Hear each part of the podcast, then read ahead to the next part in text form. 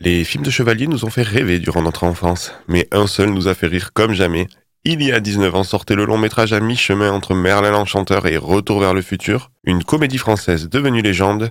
Chaque semaine, je vous raconte l'histoire des films cultes à travers leur bande originale. Bienvenue dans Original Sound Story. L'histoire des films cultes à travers leur bande originale. Original Sound Story.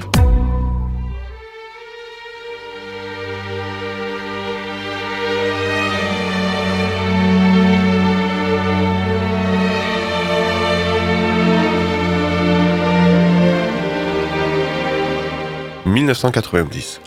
Jean-Marie Poiré, 45 ans, réalisateur euh, renommé hein, pour ses comédies à succès, est en plein déménagement. Faire des cartons, trier des affaires, rien de plus emmerdant et bateau. Hein. Mais c'est aussi l'occasion de retomber sur des objets oubliés au fond d'un tiroir. Des souvenirs d'enfance égarés derrière une étagère. Et si je vous disais que ce déménagement a été le plus inspirant du cinéma français? Parce qu'en effet, c'est à cette occasion que Jean-Marie retrouve un vieux cahier d'écolier dont il avait certainement occulté l'existence.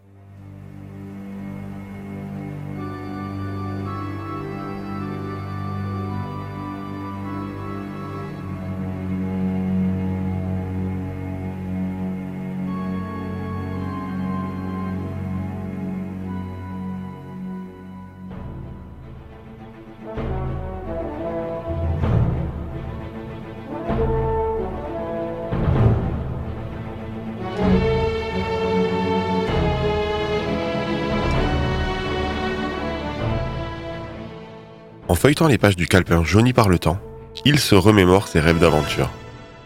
Et plus particulièrement lorsqu'il tombe sur cette histoire écrite à l'âge de 13 ans. Il se souvient, c'était lors d'un cours de maths. Ah ça, c'était pas pour lui, hein, l'algèbre et la géométrie. Hein.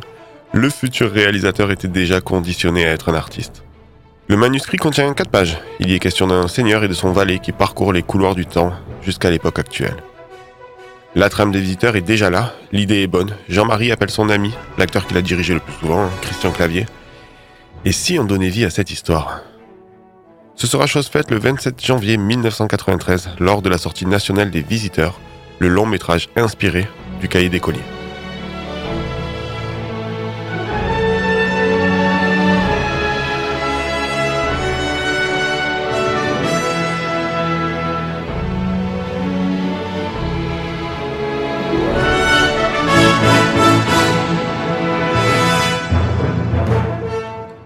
Le comte Godefroy de Montmirail et son serviteur Jacouille vivent au Moyen Âge. Afin de réparer l'homicide accidentel de Godefroy sur la personne de son beau-père, un magicien fait boire aux deux acolytes une boisson permettant de remonter le temps quelques instants avant l'acte. Mais à la suite d'une erreur d'ingrédients, ils sont finalement transportés à la fin du XXe siècle, en 1993.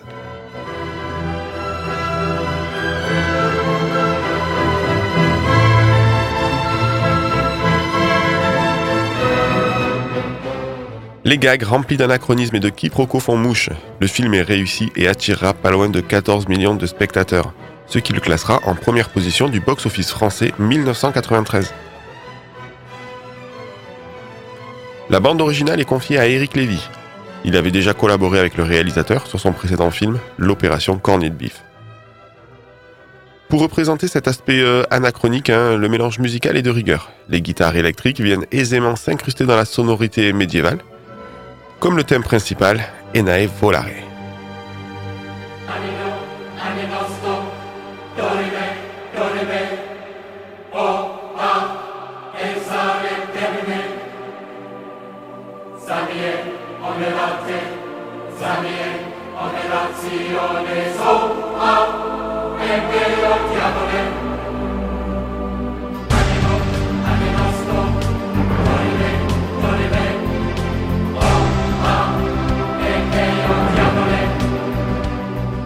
Les paroles, qui rappellent un peu les chants grégoriens, sont en fait des mots inventés s'approchant phonétiquement du latin.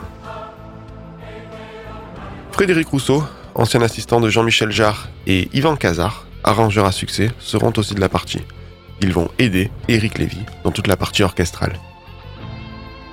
Les visiteurs seront de multiples fois nommés au César 1994, notamment pour la meilleure musique originale. Mais ils n'obtiendront pas le Graal, si la chanson euh, Ena Volare vous rappelle Hera, Ce n'est pas un hasard, hein, puisque Hera, c'est Eric Lévy lui-même, accompagné d'une chorale de chanteurs. La création de la chanson pour les visiteurs est à l'origine du groupe formé en 1996. Eric Lévy d'ailleurs obtiendra avec Hera la récompense qu'il n'aura pas eue avec la BO des visiteurs, hein, c'est-à-dire une victoire de la musique 1999.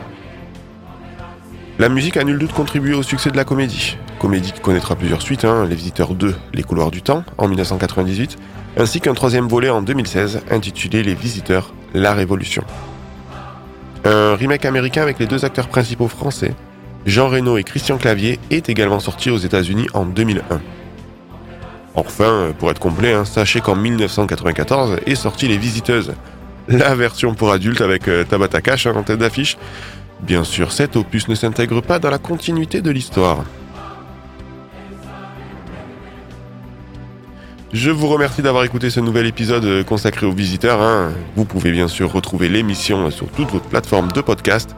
Quant à moi, je vous dis à bientôt pour une nouvelle originale Sound Story. Salut